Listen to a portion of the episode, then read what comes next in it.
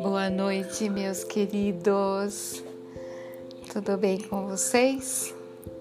Hum, Tio Lenine, Amanda, Maria Clara, Matias, João Pedro, Catarina, Daniel, Marcelo. Hoje eu vou começar a contar histórias de Natal para vocês. Vocês gostam do Natal? Hum, eu adoro Natal. Eu adoro Natal. Adoro armar minha árvore de Natal, enfeitar toda a minha casa e esperar o grande dia, me preparar, né? Porque quem vai chegar, quem vai chegar é aniversário do nosso Salvador, né? Do menino Jesus, que vai fazer aniversário. É, e a gente tem que se preparar para recebê-lo, porque sempre, ele está sempre renascendo no nosso coração. E ontem foi o primeiro domingo do advento. Você sabe que advento? é o que está por vir. Ele está para chegar. É. Então, essas, esses dias eu vou contar histórias de Natal para vocês, tá bom? Histórias que eu conheço, que eu já contei, e, e umas que eu ouvi agora, faz pouco tempo também, e que me, me deixaram muito emocionada. Então hoje eu vou começar contando uma historinha para vocês. A história que eu vou contar hoje, ela é para a primeira semana do Advento mesmo. Sabe qual é o nome dela? É O Milagre do Poço. Então vamos lá. Naquela época, quando José e Maria caminhavam com seu burrinho para Belém, as pessoas não tinham ainda torneiras em casa, daquelas que a gente só abre quando quer água. Elas tinham que ir até o poço com baldes e daí tirar a água. Na maioria das vezes, eram mulheres e moças que faziam isso. E quando elas iam até o poço, elas se encontravam, gostavam de bater um papinho, contar as novidades. Assim também fez Ruth naquela noite, quando pegou o seu balde e foi até o poço. Mas, quando estava saindo de casa, notou no céu uma estrela brilhante, mas tão brilhante que ofuscava todas as outras, e até mesmo a lua, de tanto que ela brilhava. Moça ficou olhando admirada, até se esqueceu do tempo e do que queria fazer. O que será que aquela estrela que brilhava tão maravilhosamente queria proclamar.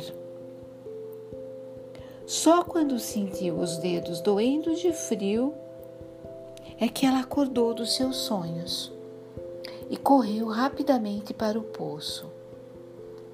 Lá não se via mais viva alma, todas as moças já tinham ido embora. Rapidamente, Ruth colocou o balde na corrente para deixá-lo descer ao poço. Mas aí ela hesitou de novo, pois o espelho de água brilhava como ouro e aquilo da luz daquela estrela brilhante que se refletia na água. Como isto brilha e resplandece, murmurava a menina enlevada. Ah, se a vovó pudesse ver isto! Mas a avó estava em casa, sentada em sua cadeira, pois suas pernas haviam ficado fracas com a idade e não a sustentavam mais. Cuidadosamente, para não revolver a água brilhante, Ruth deixou descer o balde, mas quando o puxou para cima, admirou-se pela terceira vez naquela noite.